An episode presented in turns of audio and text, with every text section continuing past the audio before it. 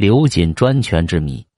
明正德年间，民间流传一句俗语，说当今有两个皇帝，一个做皇帝，一个战皇帝；一个朱皇帝，一个刘皇帝。做皇帝，朱皇帝是指明武宗朱厚照；战皇帝，刘皇帝指的又是谁呢？他就是明朝三大宦官之刘瑾。一个地位卑微的太监，何以如此权高位重，权比皇帝呢？刘瑾，兴平，今属陕西人，本姓谭。六岁时被镇守太监刘顺收为义子，并靠刘的关系得以净身入宫，遂改姓刘。刘瑾入宫以后，常从老宦官那里听说关于英宗时期宦官王振的许多传闻，很是羡慕，幻想着有朝一日自己也能出人头地，成为权倾朝野。权极一身的人物，刘瑾在明孝宗在位时侍奉太子朱厚照，他对这个难得的机会十分珍惜，因为他知道今日太子即是明日皇帝。等太子登基即位后，他这个日夜服侍的太监就是大功臣了，权势与富贵便会随之而来。他仰慕的前辈王振也是从侍奉太子起家。侍奉好太子是实现自己权力欲望的第一步，于是刘瑾千方百计的讨好太子，小心翼翼的侍奉当时只有十多岁的朱厚照。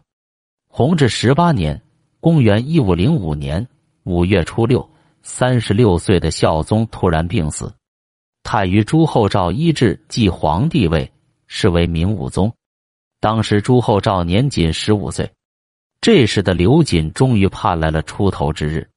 朱厚照身边有八位宠爱的太监，他们是刘瑾、马永成、高凤、罗祥、魏斌、邱据、古大用、张勇。这八个宦官依仗皇帝的权势，在外面胡作非为，人称八虎。刘瑾则以其善察言观色，诡计多端，堪称八虎之王。想插手朝政。就得要讨好皇帝，取得皇帝的信任，并让其玩物丧志，这样才能背着皇帝干为非作歹的勾当。所以，刘瑾和七个宦官想方设法的鼓动武宗游玩享乐，陪他打球骑马，放鹰猎兔。刘瑾最受武宗的信任，不仅在内宫间任职，而且掌管着京城的一精一锐守卫部队。刘瑾每天都给武宗安排许多寻欢作乐的事，等武宗玩的正起劲的时候，他把大臣的许多奏章送给武宗批阅。明武宗很不耐烦，说：“我要你们干什么？这些小事都叫我自己办。”刘瑾表面上灰溜溜的退下去，心里却美滋滋的。此后，他更是有恃无恐，批阅奏折，排除异己，独断专行。把朝廷弄得乌烟瘴气，刘瑾怕人反对自己，便派出东厂、西厂特务四处刺探，还在东厂、西厂之外设一个内刑场，由他直接掌管，连东厂、西厂的人也要受内刑场监视。被这些特务机构抓去的人都受到残酷刑罚，被迫害致死的多达几千人。此时，刘瑾已是一人之下。万人之上的刘皇帝了。每次武宗上朝时，刘瑾站在他的右边。文武百官拜见过皇帝后，还要朝刘瑾方向作揖，所以时人称武宗是做皇帝，刘瑾为战皇帝。在权力欲望满足后，刘瑾的财欲却是欲壑难填。他利用权势贪污受贿，敛财之举令人发指。各地官员想保住官职或想升迁，就得向刘董行贿，少则千两，多则上万，否则乌纱帽，甚至连全家老小的性命不保。地方官员到京都朝见，怕刘瑾给他找麻烦，先得给刘瑾送礼，一次就送二万两银子。有的官员进京的时候没带那么多钱，不得不先向京城的富豪借高利贷，回到地方后才偿还。成为京债，当然，这笔负担全转嫁到老百姓身上了。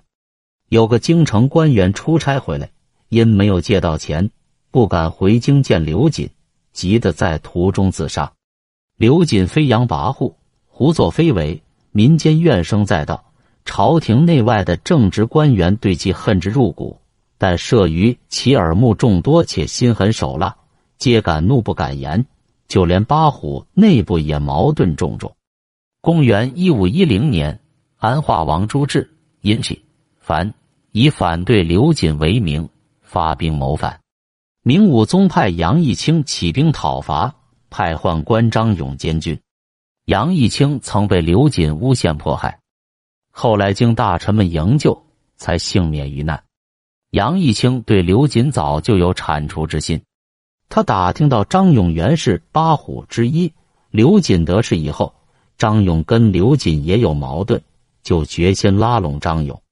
平定叛乱后，在押解朱志凡回京的路上，杨义清找张勇密谈，说：“这次靠您的大力平定了叛乱，但铲除一个藩王容易，内患却不好解决，怎么办？”张勇惊异地说：“您说的内患是什么？”杨义清凑近张勇，用右手指在左掌心里写了一个“锦”字。张勇一看，先是一惊，但暗地高兴。他故意皱起眉头说：“这个人每天在皇上身边，耳目众多，要铲除他可难呢。”杨义清见张勇果然也对刘瑾心存杀心，就凑到张勇耳边低声说道：“您也是皇上亲信，这次凯旋回京。”皇上定会召见您，趁这个机会，您把朱志凡谋反的起因奏明皇上，皇上一定会杀刘瑾。如果大事成功，您就能名扬后世了。但张永新犹豫，如果大事不成，定会遭刘瑾报复而死无葬身之地。杨义清见他下不了决心，又说：“如果皇上不信，您可以哭谏，表明忠心，大事一定能成功。”不过这件事得先下手为强，免得走漏风声，大家都没命。本来就对刘瑾不满的张勇，经杨义清一怂恿，胆子也壮了起来。到了北京，张勇按杨义清的计策，当夜参见武宗，揭发刘瑾谋反，并把藏于袖中弹劾刘瑾的奏折呈上。奏折上列出的刘瑾十七条罪状。条条都被在场的马永成等人证实。武宗立即命令张勇带领禁军捉拿刘瑾。刘瑾毫无防备，正在家中酣睡，禁军轻而易举将其捉住，投人大牢。第二天，武宗亲自出马去抄刘瑾的家，结果发现刘瑾家中有私刻的皇帝印玺，以及玉带、龙袍。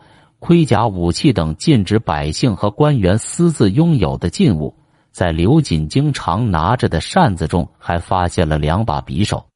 武宗见了大怒，终于相信刘瑾谋反的事实，立即下令将刘瑾凌迟处死。当时有个叫张文林的刑部主事，亲见刘瑾被凌刑的过程，并将此事记录下来。根据规定。凌迟刀数应该为三千三百五十七刀，每十刀一些一吆喝。行刑的第一、二两日，按规定先剐三百五十七刀，从胸膛左右起，剐肉如指甲片大小。初动刀则有血流寸许，再动刀则不见血了，可能是由于犯人受惊，血流入小腹、小腿肚。刀剐完毕，开膛剖腹。则见血从这些地方流出。行刑当晚，押刘瑾到顺天府宛平县祭见，松绑数刻。当时刘瑾尚能食粥。第二天继续押至刑场。刘瑾就刑时乱言宫内之事，刽子手以麻核桃塞气口，数十刀以后，刘瑾晕死过去。行刑的那些天，京城沸腾，刑场周围人山人海。原来受过刘瑾迫害的人家纷纷用一文钱买下一片肉以祭冤死者，甚至将其肉生吞下去以解心头之恨。刘瑾专权期间到底搜刮了多少钱财，至今还是个历史之谜。超没的刘瑾家财数字，史书记载不一，其中据《明史记事本位补编》所载是金二十四万锭，又五万七千八百两；元宝五百万锭，银八百万，又一百五十三万三千六百两；宝石二斗，金甲二，金军三千，玉带四千一百六十二束，狮蛮带二束，金银汤罐五百，蟒衣四百七十袭，牙牌二柜，穿宫牌五百，金牌三，眼龙袍四领，八爪金龙盔甲三十副，玉琴一，玉摇印一，共金一千二百五万七千八百两，银共二万五千九百五十万三千六百两。不言而喻，刘瑾是中国历史上最贪冒聚敛的大贪官之一。